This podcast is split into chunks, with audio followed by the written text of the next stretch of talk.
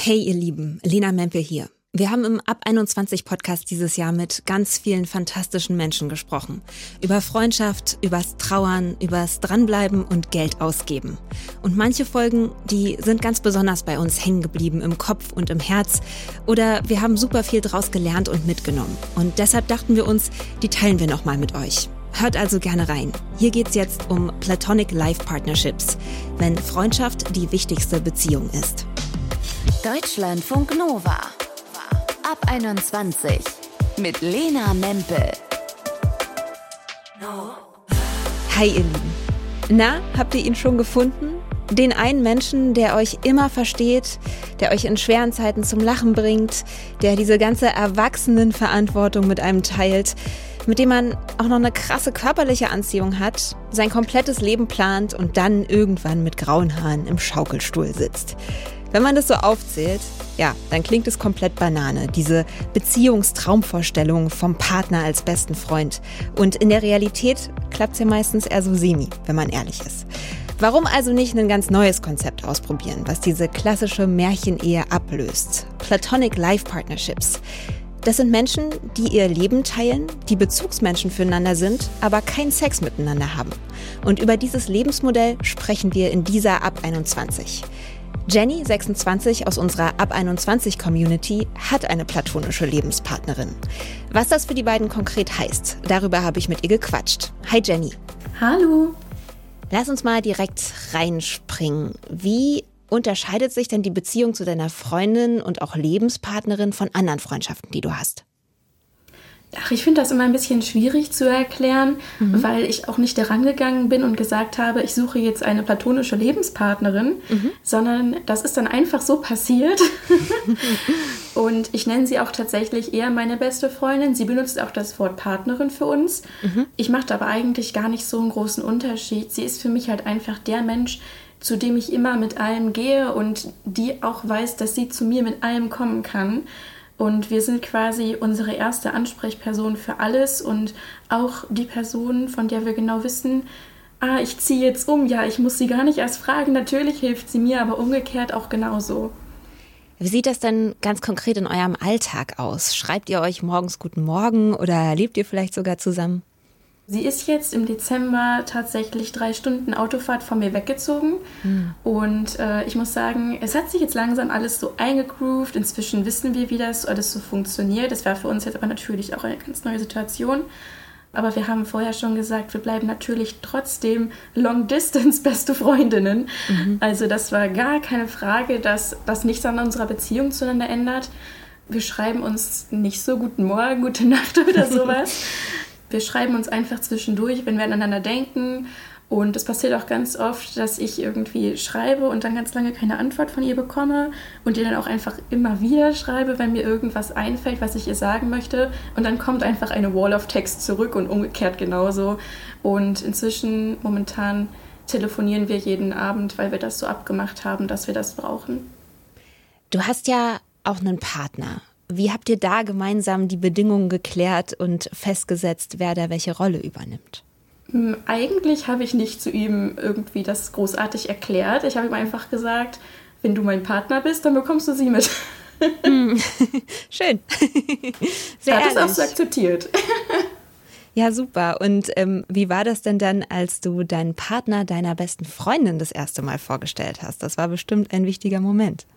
Oh, das war ein richtig wichtiger Moment. Ich habe vorher auch gesagt, hör mal zu, das ist jetzt, als wenn du meine Mutter kennenlernst. und dann haben sie sich getroffen und das Erste, was sie sagt, ist, willst du Jugendfotos von Jenny sehen? und er meinte hinterher, ja, das war ja wirklich, als hätte ich deine Mutter getroffen. Sie hat mir die Babyfotos von dir angeboten. Zum Glück haben sie sich richtig, richtig gut verstanden. Die mögen sich richtig gerne und es hat mich so glücklich gemacht zu sehen, wie locker sie miteinander umgehen. Und inzwischen schreiben sie auch einfach miteinander ohne mich. Was macht dich denn so sicher, dass die Beziehung mit diesem einen Menschen, mit deiner besten Freundin, für immer halten wird, dein Leben lang halten wird? Naja, man kann das natürlich nie wissen, so wie in jeder Beziehung. Man wünscht sich das zwar und man kann sich auch im Moment sicher sein, weil man einfach keine Ahnung hat, was da jetzt noch passieren sollte. Aber natürlich kann es immer passieren, dass man nicht mehr befreundet ist oder dass die Beziehung auseinanderbricht. Ich weiß aber, dass wir schon schwierige Zeiten durchgemacht haben. Mhm. Und zwar äh, war es vor ein paar Jahren so, dass ähm, ich da emotional noch nicht so stabil war, wie ich jetzt bin. Und da habe ich dann in so einer Situation, in der ich nicht ganz mit mir selber klarkam, etwas sehr Verletzendes zu ihr gesagt, was bei ihr Grenzen überschritten hat und auch das Vertrauen, in, das sie in mich hatte, so ziemlich zerstört hat, äh, weil ich auch genau wusste, dass das sie verletzt und es halt trotzdem gesagt habe. Mhm. Und dann haben wir einige Monate nicht miteinander gesprochen und waren nicht befreundet, was sehr hart war, aber was ich auch vollkommen verstehen kann, weil das auch einfach nicht okay war, was ich da gemacht habe. Und wir haben aber trotzdem geschafft, es uns wieder, uns wieder anzunähern und haben langsam das Vertrauen wieder aufgebaut. Und ich will nicht sagen, dass wir das gebraucht hätten, um gestärkt daraus hervorzugehen, aber das hat uns halt gezeigt, was passieren kann, wenn wir nicht aufpassen und gegenseitig unsere Grenzen nicht respektieren. Und ich versuche seitdem sehr viel bewusster mit ihr umzugehen und auch wertzuschätzen, dass sie da ist. Und ich versuche alle ihre Grenzen zu respektieren, so gut ich kann. Ich schaffe es wahrscheinlich nicht immer, aber ich gebe mein Bestes. Mhm. Gab es vielleicht auch in dem Kontext oder so so einen Moment, wo ihr euch wirklich auch wie so ein Versprechen gegeben habt, so wir kämpfen füreinander, wir passen aufeinander auf, auch wenn es mal schwierig ist? Äh, nein, wir haben uns sowas in der Art eigentlich nicht gegeben. Was wir aber gemacht haben, war, als unsere neue Regierung angekündigt hat, dass es diese Verantwortungsgemeinschaft geben soll, irgendwann in dieser Legislaturperiode. Da haben wir gesagt, hey, das klingt doch wie das, was wir schon haben. Lass uns das dann auf jeden Fall auch legal machen, wenn wir können. Mm, was müsste denn so eine Verantwortungsgemeinschaft für euch einschließen, dass ihr euch dann dafür entscheidet? Also auf jeden Fall ist ja jetzt gerade auch im Gespräch, dass man dann gegenseitig im Krankenhaus Informationen bekommen soll und auch Entscheidungen füreinander treffen können soll. Das ist für mich ganz wichtig, weil es eigentlich niemanden gibt, den ich, wenn ich krank oder verletzt wäre, so gern an meiner Seite hätte wie meine beste Freundin. Kann sein, dass mein Partner da noch hinkommt, aber er ist auch jetzt ein bisschen neu in meinem Leben, deswegen hat sie natürlich den Heimvorteil. ähm, sie ist einfach die Person, der ich am meisten vertraue. Und ich weiß noch nicht so genau, was dann noch unbegriffen sein wird. Ich glaube, es soll ja auch darum gehen, dass eventuell man Unterhalt füreinander vereinbaren kann oder Vorteile, falls jemand Pflege benötigt. Das müssten wir uns noch mal genauer angucken, weil um ehrlich zu sein, habe ich mir auch noch nicht so große Gedanken darum gemacht, was passiert, wenn ich mal pflegebedürftig werde oder sie. Mhm. Aber ich kann mir schon vorstellen, dass ich sie da als eine privilegierte Person gerne irgendwie legal integrieren wollen würde so eine Bindung bedeutet ja auch, dass man vielleicht die Zukunft miteinander plant. Du hast gerade gesagt, inzwischen wohnt ihr so drei Stunden auseinander. Aber habt ihr vielleicht auch mal gesagt, wenn wir 80 sind, dann ziehen wir auf jeden Fall zusammen in eine WG, so als Omis? Oder habt ihr über sowas schon gesprochen? Ja, darüber haben wir gesprochen. Das ist auch eine richtig süße Idee. Leider das ist der Deal, den ich mit meiner besten Freundin habe. Oh Gott, das ist so süß. Leider könnten wir niemals zusammen wohnen, weil ich habe eine Katze und sie hat Ratten. Oh, okay. Äh, und ähm, sie ist halt ein super, super ordentlicher Mensch und wenn sie Wasserflecken in ihrem Waschbecken sieht, wird das erstmal geschrubbt und ich bin so die komplette Chaotin und hier sind überall Katzenhaare und alles fliegt durch die Gegend. Und mich würde es natürlich nicht stören, wenn sie immer putzt. Mhm. Aber ich weiß genau, dass ich sie komplett verrückt machen würde mit meiner chaotischen Art. Aber ich hoffe, dass wir irgendwann mal nebeneinander wohnen oder natürlich nicht so weit voneinander entfernt, wie es jetzt gerade ist. Und ähm, tatsächlich ist es auch so, dass für mich halt feststeht, dass ich irgendwann mal eine Familie haben möchte. Mhm. Und sie weiß halt genau, dass sie keine Kinder haben möchte. Und wir haben vereinbart, dass sie dann natürlich die Tante und ein bisschen Co-Mama von meinem Kind oder meinen Kindern wird. Und sie hat gesagt, sie wird dann halt dahin ziehen, wo ich dann mit meiner Familie wohne, weil natürlich mit so einer Familie hat man nicht so die Flexibilität, sich auszusuchen, wo man wohnt oder wie lange man irgendwo wohnt, als wenn man halt das nicht hat. Ich schätze das so sehr wert, dass sie einfach bereit ist, solche Kompromisse einzugehen, um in meinem Leben und in meiner Nähe zu sein. Ich finde das einfach so toll. Wie fühlt sich das denn für dich und vielleicht auch für euch an, zu wissen, da ist einfach so ein Mensch, auf den kann ich immer zählen und das ist nicht mein Partner? Gibt das eine andere Freiheit und Sicherheit vielleicht auch? Ja, auf jeden Fall.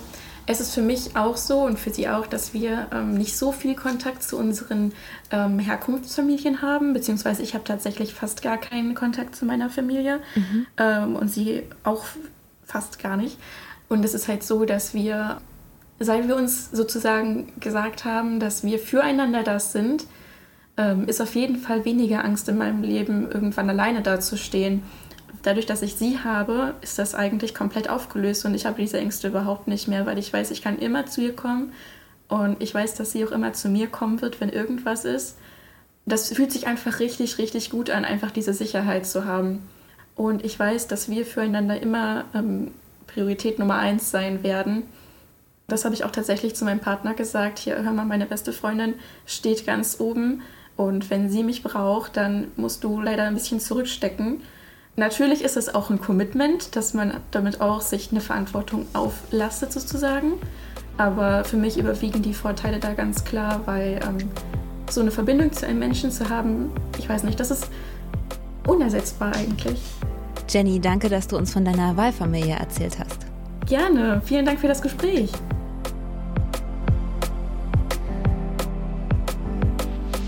Deutschlandfunk Nova. In Schnulzfilmen, in den großen Romanen, auf Dating-Apps.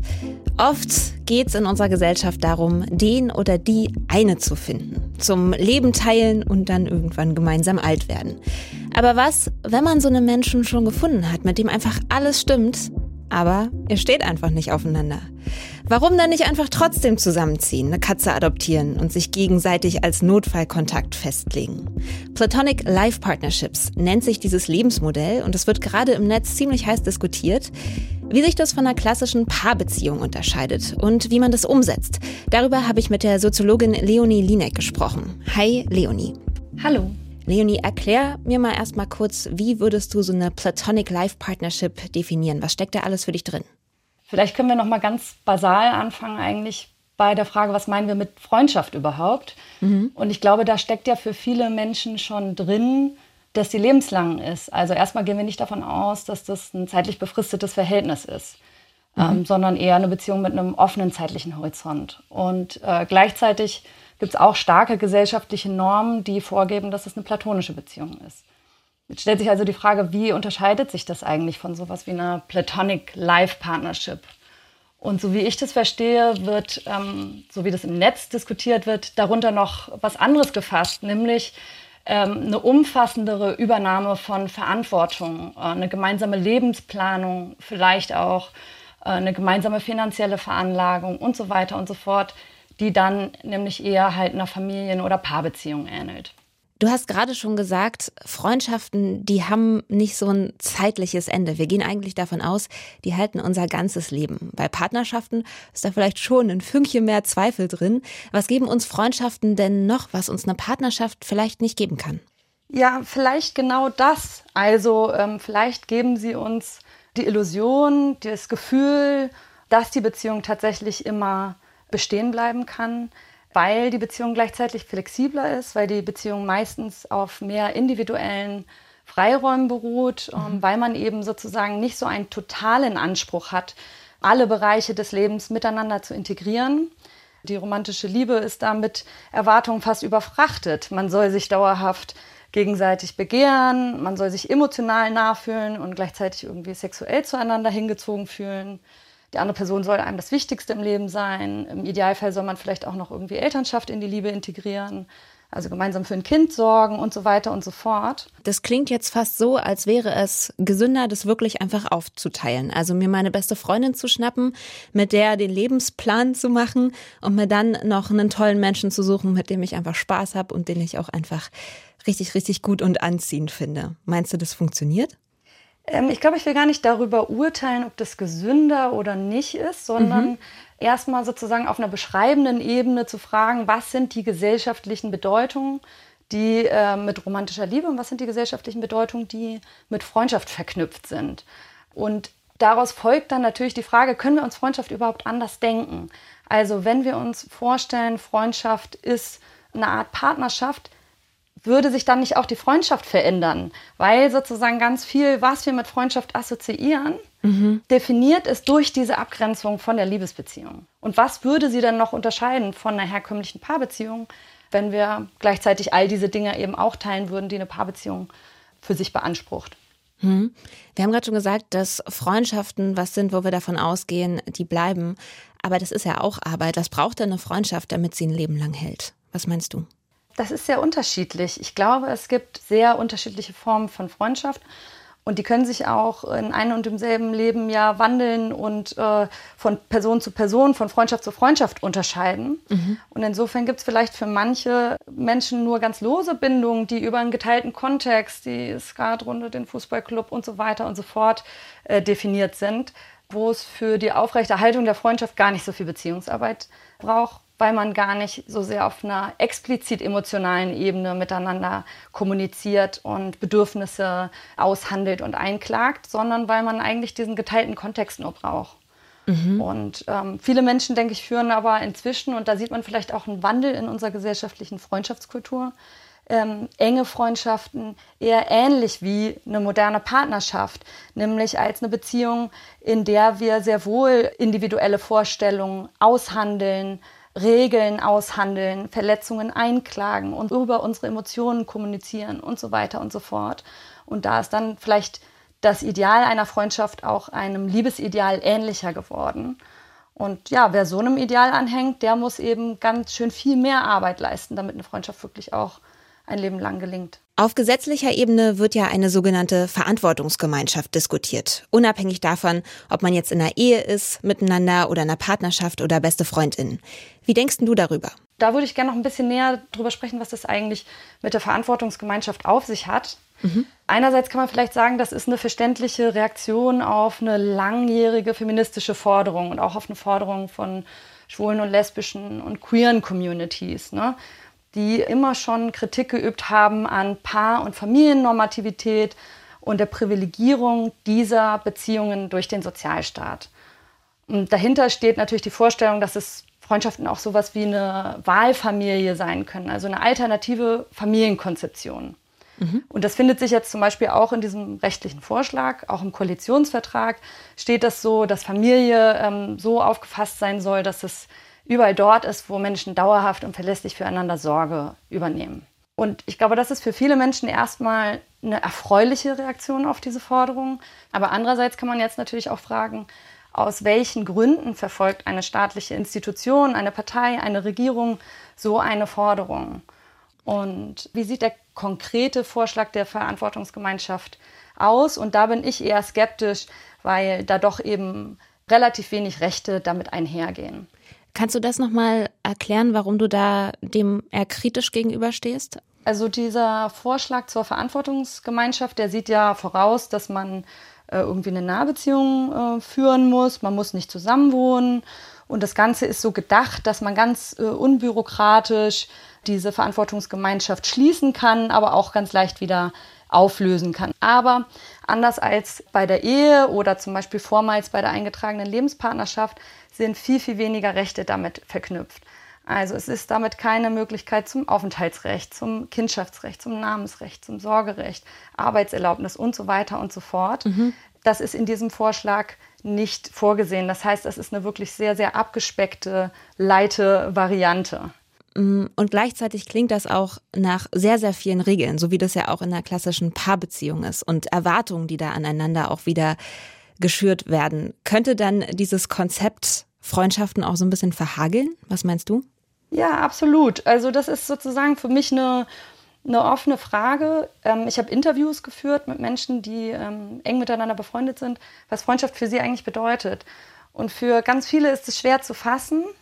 Und für die allermeisten ließ sich dann aber doch rekonstruieren, dass sich Freundschaft ganz viel auch eben über diese Freiräume auszeichnet, die ähm, sie eben unterscheiden von der romantischen Liebe. Dass sie eben zum Beispiel keinen Haushalt miteinander pflegen müssen oder rechtliche Pflichten gegenübereinander haben. Und das wäre natürlich dann die Frage, ob das mit einer Verantwortungsgemeinschaft, mit der Übernahme solcher Verantwortungen, aber vor allen Dingen auch mit der in die Pflichtnahme durch den Sozialstaat sich verändern würde und die Beziehung tatsächlich eher ähnlich wie eine Paarbeziehung werden würde. Trotzdem gibt es ja auch schon Menschen, die sagen, das ist total mein Ding, das beflügelt mich und macht mich freier. Glaubst du, dass in einzelnen Fällen solche Verantwortungsgemeinschaften auch den Druck nehmen können, der auf Partnerschaften liegt oder auch Singles jetzt unbedingt jemanden zu finden und uns alle so ein bisschen befreit und wir uns auch am Ende trauen, mehr Spaß zu haben? Ja, absolut. Ich will auch nochmal dazu sagen, ne, also mit meiner Kritik will ich sozusagen nicht auf eine individuelle Ebene gehen und irgendjemandem das absprechen, dass das die richtige ähm, Umsetzung ihrer Wünsche und Bedürfnisse ist. Mhm. Ganz im Gegenteil, sondern eher auf einer gesellschaftlichen Ebene fragen, warum passiert es und was macht es, was verändert es. Und ich glaube aber auf einer individuellen Ebene ist es ganz sicher so, dass viele Menschen leiden unter diesem äh, Druck der romantischen Liebe, diesen ja, sehr starken Erwartungen, die damit verknüpft sind. Und sich von dem loszumachen, ist ja sicherlich nicht sehr leicht in einer Gesellschaft, die so stark diese Beziehung belohnt und institutionell privilegiert. Und insofern ist das natürlich ein Schritt in die Richtung, das äh, aus der Sicht vieler Individuen aufzuweichen. Soziologin Leonie Linek war das für euch. Dankeschön. Danke. Auch Liebe. Wenn Freundschaft die wichtigste Beziehung ist. Das war unser Thema in diesem Ab 21 Podcast. Und ich bin ja ganz stark dafür, dass wir uns davon lösen, dass es immer den oder die eine geben muss. Warum gibt's nicht Raum für mehrere tolle Menschen, die sich gegenseitig unterstützen, zusammen eine Katze adoptieren, helfen sich durch neue Handyverträge zu lesen, Wohnungen malern und sonntags zusammen frühstücken? Weil so finde ich das zumindest, auf ein paar Schultern mehr aufgeteilt, wird halt für niemanden so viel an realer und emotionaler Verantwortung für jemand anders, dass man daran zerbricht. Und ob platonisch oder romantisch, you do you. Mein Name ist Lena Mempel. Danke fürs Zuhören. Habt's schön. Deutschlandfunk Nova ab 21. Immer Montag bis Freitag auf deutschlandfunknova.de und überall, wo es Podcasts gibt. Deutschlandfunk Nova ab 21.